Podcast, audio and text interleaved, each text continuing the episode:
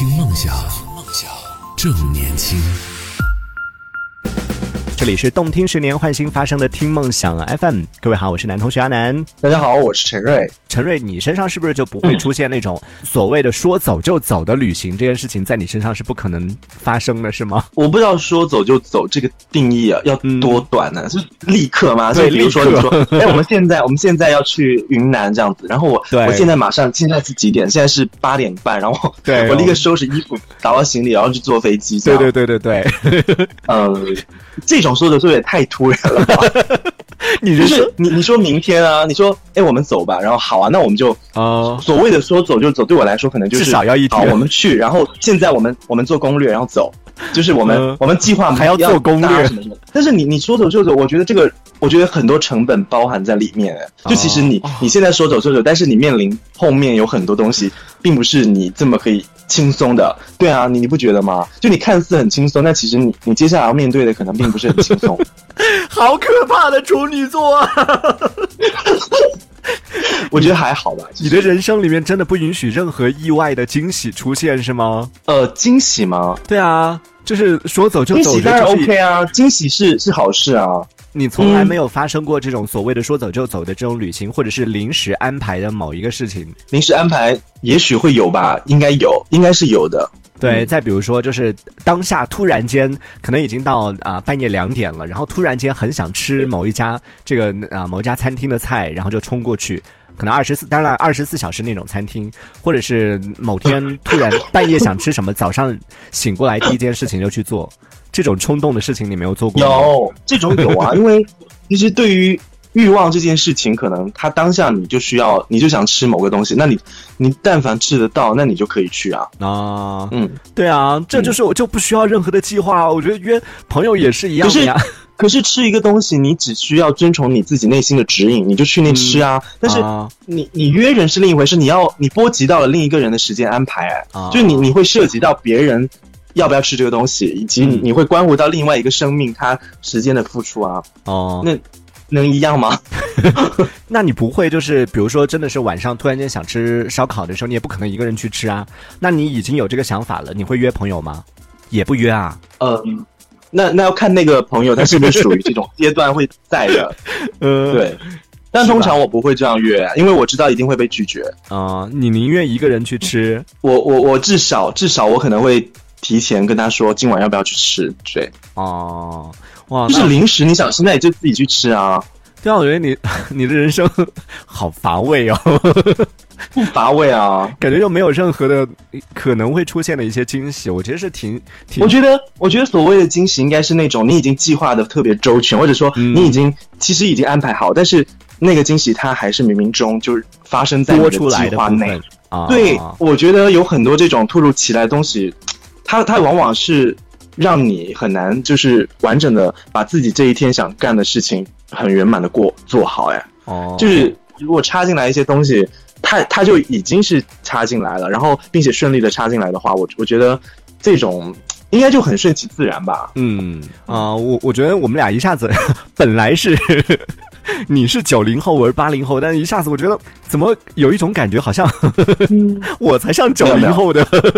我我觉得这这应该不是说。这很难讲，说是哪个年龄段的，应该是嗯，自己的习惯吧。嗯，对啊，年轻人就喜欢反。正我是从，我觉得是从我开始工作之后，嗯我就好像给自己定了这样的一个一套规则吧，啊或者说慢慢形成自己的这一套规则。就是当你其实出来工作之后，然后包括你你有自己的，你对时间啊有自己的观念嗯等等之后，你就会发现，嗯，很多东西你其实是需要有一个规则的、嗯原则的。嗯，那如果就比如说你已经计划好了啊、下周你周六要干嘛，周天要干嘛，然后有有一定的这种事、事项了，在你的这个计划里边有有一有一系有一系列的这个行程了，但是到了那个时候又突发的有一些状况，又把这个计划打乱了，你就一而再再而三这个事情一一延再延，整个计划全部打乱的这个时候，你不会嗯觉得很焦虑吗？明白。我可能不是焦虑，我会愤怒。所以为什么要 为什么要给自己制定计划呢？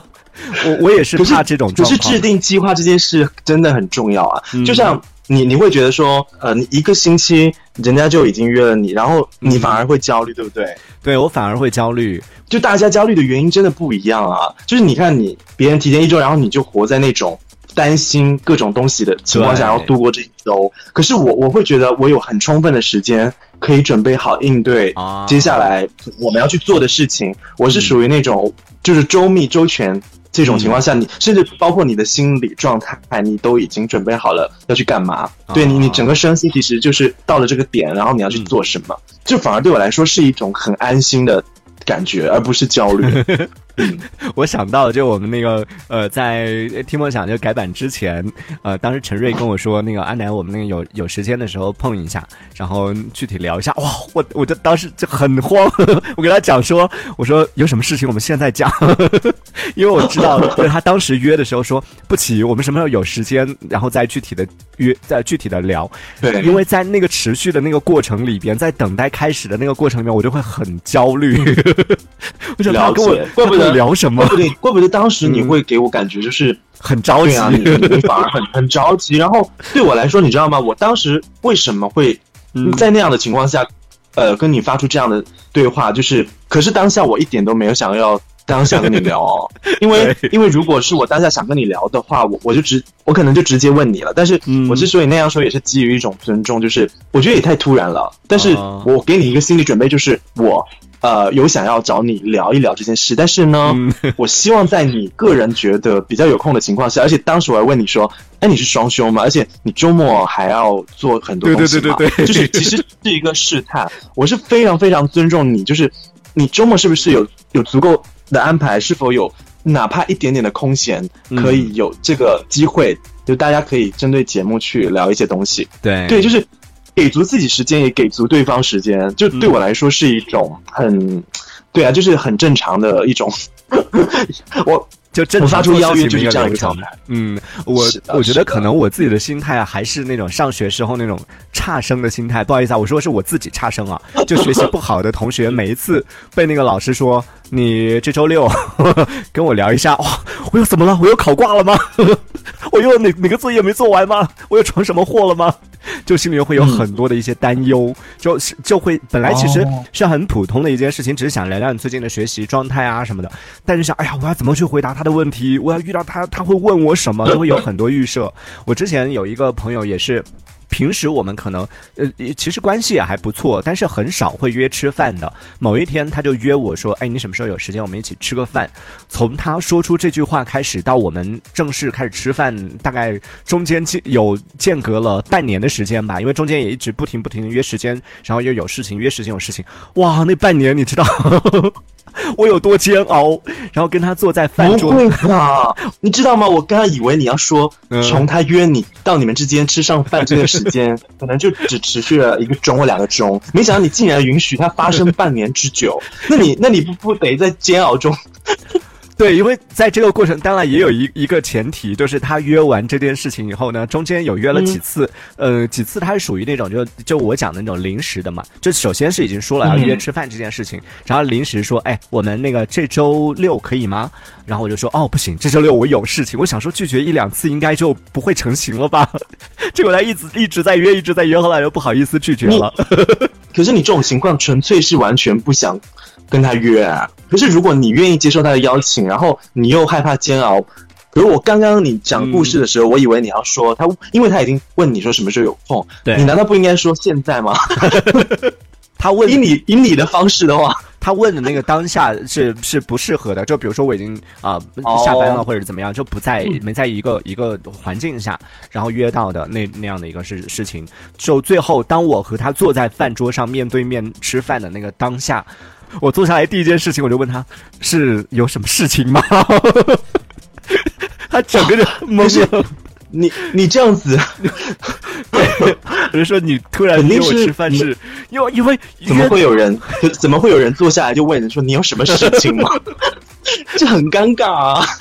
对，他也蒙圈了啊，没什么事啊。我说，那你为什么会突然约我吃饭，而且约了长达半年？我中间拒绝了那么多次，你依然 再坚持，他就说我就只真的只是想约你吃个饭而已。然后在吃饭的过程里面，好吧好吧每过半个小时我就跟他确认一次，你确定没什么事情？你确定没什么事情？所以你是不是在心里其实已经构思了无数个他找你的对对原因？我想过无数个，他可能找我，就我们俩的关系，然后他可能会有求于我，或者需要找我去、嗯去去聊到的一些话题，我都已经想到了。然后我们吃完饭之后，我就想说，他是不是还没找准时机讲这个事情？然后吃完饭，他问说我们要不要逛一下？我说那行吧，我们再逛一下。然后我还是在持续问他，你确定没什么事吗？直到我们要分开的时候，他说：“行吧，行吧，那你那么纠结，我就找一个事情问一下你，但也是一个很小的事情。”然后当他把那个事情问完之后，我跟他聊完之后，啊，瞬间我就觉得啊，太好了，这个事情清了。好吧，这就是你太喜欢零食的原因啊。嗯就搞得自己毫无准备，然后又在猜疑中度过。我我就不不允许这样的事情发生。我跟他见面，我肯定知道他要干嘛，啊而，且我肯定搞清楚他要干嘛才会跟他见面。就是你不说出来你的目的，我是不可能出来的，是吗？对，就是不是可能你多少也猜出来要干嘛嘛。好吧，人家这就真的只是想要跟你吃个饭而已，也没有想的那么复杂。呃，对啊，这边我看到炭烧，他说，呃，我有一个朋友就是属于这种冲动派的，就是每一次约完之后就立马要去的，然后临时租车大半夜去二十多公里的湖边去吃一个烧烤，这就是年轻人应该有的生活啊，就应该想去就去，想做就做啊，为什么还要计划呢？然后还有，所以你也会吗？我会。我是属于就现现在 现在可能年年纪身体也不允许了。就以前我是会那种半夜去敲很好的朋友的房门的人，半夜三点钟咚咚咚敲起来走撸串儿去，或者就自己带着薯片啊什么的过去找他，会会有这种时候。但是现在嗯可能也不太允许。你看是吧？是吧？是吧？我觉得首先是因你你需要有这样的朋友跟对象，嗯对，就是说你有这么可以随便让你说走就走的这样的，因为我刚刚也说，在我出来工作之后嘛，就是对对对。慢慢的，其实你已经很难找到那种说你立刻就找他朋友去干嘛，然后他他也刚好 OK，就真的很难。对，就是我觉得这种情况很少。嗯，嗯是我们听众那风轩都说了，他说阿南是真的太难约了。然后也说到，他说这就是所谓的社恐吗？可能也有一点关系吧，就不太愿意社交的原因，就是因为可能很多朋友他社交只是就就比如说你约出去吃饭，就只是普通的吃饭，但对我来说，就是每一次。一般情况不太会轻易的去约别人吃饭，或者一般情况不太会被别人约。然后一旦有人向你发出邀约，你就开始要猜一万种可能，他会找我说什么样的事情，列了一个清单，然后看哪些问题是我可以回答的，就可可能提前会想很多。了解。我总是在我们不同的处理方式中，发现其实我们还是有一些共同点。这种共同点只是我们处理方式不一样。嗯就是我觉得严格意义上来讲，其实我也有一些社恐，只是可能这么多年，其实我已经锻炼了我，我能够用自己的这种处理方式，是应对所有想要跟我产生社交的人。